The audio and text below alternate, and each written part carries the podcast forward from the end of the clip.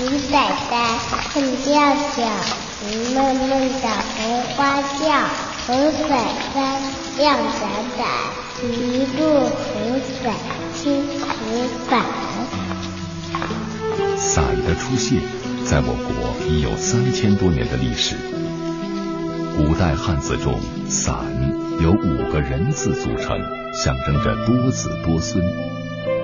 客家方言里，有纸又与游子谐音，油纸伞被寓意为早生贵子。诗人戴望舒曾倾尽短暂一生，寻找着雨巷里撑着油纸伞、丁香一样的姑娘。世世代代生活在长江以南的普通人家，每到雨天，红、蓝、黄、褐各种颜色的油纸伞就会在小巷里绽放。修油纸伞的老头，基本上下雨天肯定一个担子天天来了。修伞哦，我们知道的很翻译的，几分钱。五十岁的文强新从小生活在杭州乡下。油纸伞在他的儿时记忆里带着浓浓的油味儿，时常出现。破掉那个纸伞啊，拿出来，他怎么修？四气，一张抽一层，一张抽一层。你听，每把油纸伞被撑起的时候，声音都不一样。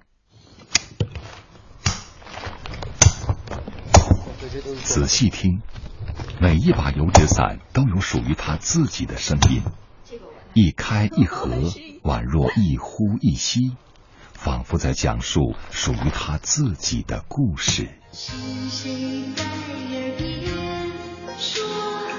许仙和白娘子的传说，为西湖和油纸伞留下了一千多年的伏笔。但翻开史料，杭州油纸伞的最早记载来自于清乾隆三十四年，史书上写。余杭由董文远酒房开设伞店，世代相传。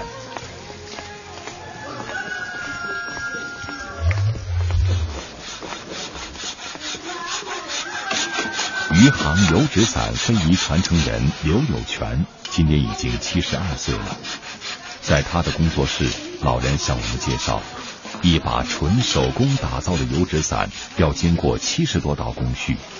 锯竹、刮青、排伞骨、穿伞、糊伞、装柄等等，在伞面的制作上，余杭油纸伞选用了当地特有的桃花纸，在柿子漆里浸透，然后绘画、上桐油，最后悬吊阴干。一把油纸伞从选竹到上油。纯手工要十到十五天，一把小伞只能卖几十到二三百块钱，制作周期长，利润低。这把油纸伞这么难度很高，年轻人年轻人不愿意学，嗯，又苦又累，工资又不高。刘有全老人说，这里基本上不产伞了，只是用于展示。如今他这里的学徒平均年龄都在五十岁左右。乘客们，断桥到了，请带好随身物品，准备下车。开门时请注意安全。断桥到了。这个伞多少钱？那个八十五一斤，算你七十块钱。今天的西湖边上仍然有卖油纸伞，但大多数都是游客买来用于拍照。作为杭州富阳油纸伞第二代非遗传承人。伞厂主人文世善也有着同样的担心。年产量去年一百六十万吧，主要是日本，但他们重视。您有没有想过在国内扩大一下市场？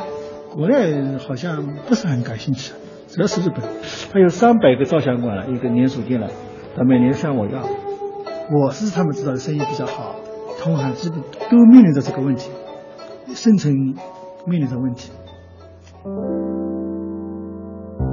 文世善的家和厂紧挨着，浓浓的中药味道已经完全掩盖住了原本的散油味儿。无论这里每年每天销售多少把纸伞，选竹、熬制桐油、调制色浆、散骨夹片这几道主要工艺，还是要由他，也只能由他来完成。老手艺的精良和改良技艺的独到，这些都让他痴迷。即便身体不适，但只要谈到纸伞，他的眼里就会有光。我是记者李谦，现在呢，我就和文世善师傅一起来到了杭州天堂伞集团的生产车间。总工程师龚大叔说呢，天堂伞也一直在研发传统和现代工艺结合的产品，他们也在为老工艺打开销路，出谋划策。老祖宗留下来的伞，那现在呢多了一个互联网加的一个销售渠道，个人的信息踩在那个雨伞上面。那么把它提升附加值。特色的传统工艺只能走精品路线，如果不走精品路线，肯定是死路一条。你见了多少工人了？嗯，十二个工人。十二个工人。您刚才说您儿子也不感兴趣。他多大今年？二十五岁。啊，刚大学毕业。刚留学回来，我问他过他，他说太太辛苦，你们做啥太辛苦，赚这个钱好像也不多。他的野心比我大，要赚大钱。其实做伞太累了，很辛苦，辛苦，比别人一般的活要付出的太多，收入呢，真的不多，所以这个这个活呢，不太有人愿意干。其实不是伞离不开您，是您离不开伞。对对，我离不开伞，真的是。如果说不做可惜的，嗯，所以我这辈子呢，肯定是做伞了。